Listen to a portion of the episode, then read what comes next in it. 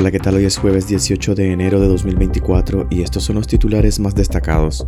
Estados Unidos recomienda no viajar a Nicaragua por riesgo de detención injusta y a leyes arbitrarias. Ortega suspende la veda para el corte de pino, cedro real y pochote, incluso en áreas protegidas. La Fiscalía acusa de lavado de dinero a 17 miembros de la organización evangélica Puerta de la Montaña. La dictadura reactiva a los comisionados Juan Valle Valle y Luis Barrantes.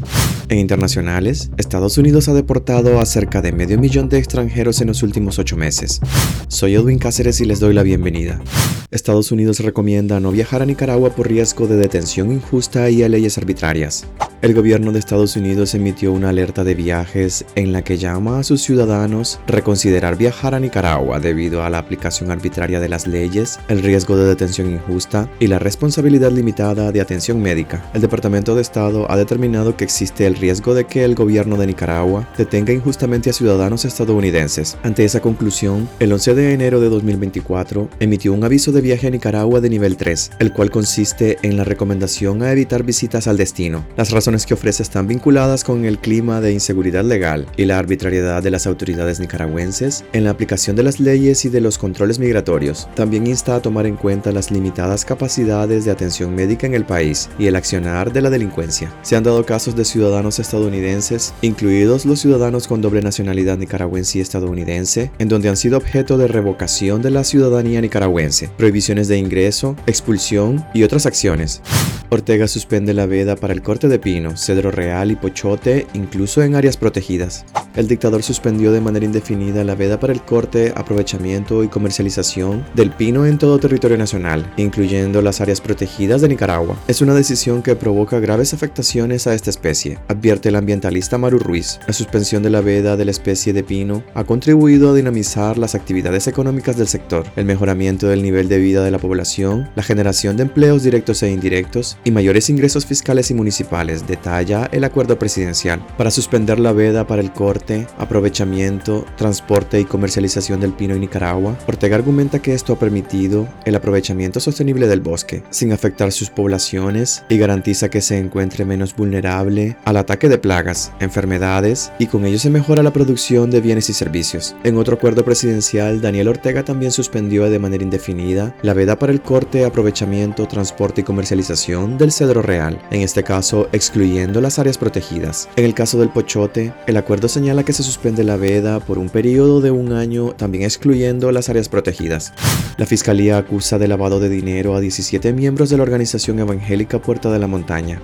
14 nicaragüenses y 3 estadounidenses vinculados a la organización evangélica Puerta de la Montaña fueron acusados por el Ministerio Público de lavado de dinero por supuestamente desviar fondos que, en vez de ser utilizados para cubrir supuestos fines altruistas, eran destinados para atender intereses particulares de pastores como la compra de propiedades, vehículos de lujo y objetos suntuosos. El pasado 18 de diciembre se confirmó la detención de 11 miembros de la organización Puerta de la Montaña en Nicaragua y ahora la acusación por lavado de dinero se amplía a 17 personas, incluidos tres estadounidenses. Según el régimen, la investigación se originó por los grandes movimientos de dinero que registraban las cuentas bancarias de los acusados Gualnero Mier Blandón Ochoa y Marcela de Fátima Mejía Ruiz, representante legal y gerente financiera respectivamente del Ministerio Puerta de la Montaña, filial Nicaragua, los que provenían del Ministerio Puerta de la Montaña en Estados Unidos, dirigida por los coacusados Jacob Britton Hancock y John Britton Hancock, aparentando ser organizaciones de interesadas y generosas con nuestra población, constituyeron con la participación de abogados nicaragüenses empresas mercantiles en nuestro país para que el dinero que recibían del extranjero, con origen desconocido, en vez de ser utilizado para cubrir los supuestos fines altruistas del Ministerio Puerta de la Montaña, era desviado para atender intereses particulares de los acusados, como compra de inmuebles, vehículos de lujo y otros objetos suntuosos, utilizando las exenciones tributarias que las leyes del país confieren a las organizaciones sin fines de lucro detalla la investigación policial. La fiscalía presentó las acusaciones que fueron admitidas por los tribunales penales de la circunscripción Managua y convocaron para audiencia inicial el 26 de enero, donde se espera que la causa sea remitida a juicio. La organización evangélica Puerta de la Montaña, de origen estadounidense, ha rechazado las acusaciones de lavado de dinero de la dictadura, con la que hasta hace unas semanas organizaron cruzadas cristianas en la capital.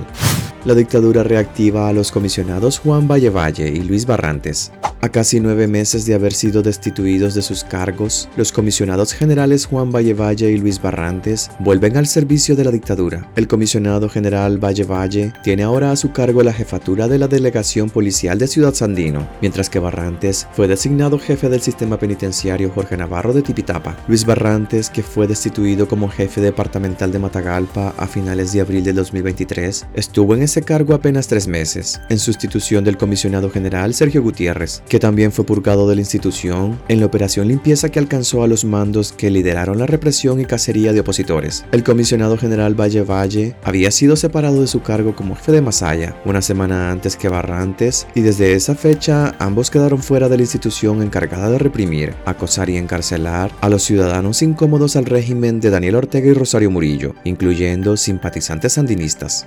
En internacionales, Estados Unidos ha deportado a cerca de medio millón de extranjeros en los últimos ocho meses.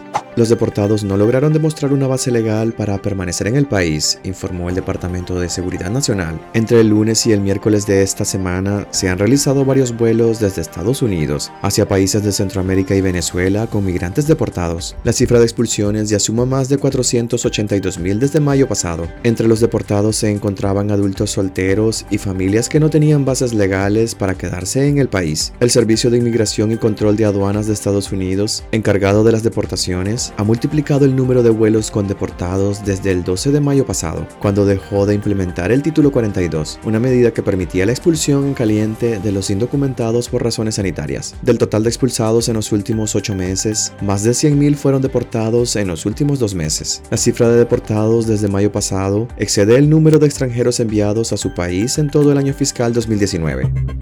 Hasta aquí quedaríamos este jueves. Gracias por acompañarnos y recuerden visitar nuestra web despacho505.com para ampliar y conocer más noticias. Y también nuestras redes sociales. Nos puedes encontrar como Despacho 505. Que tengan un excelente día.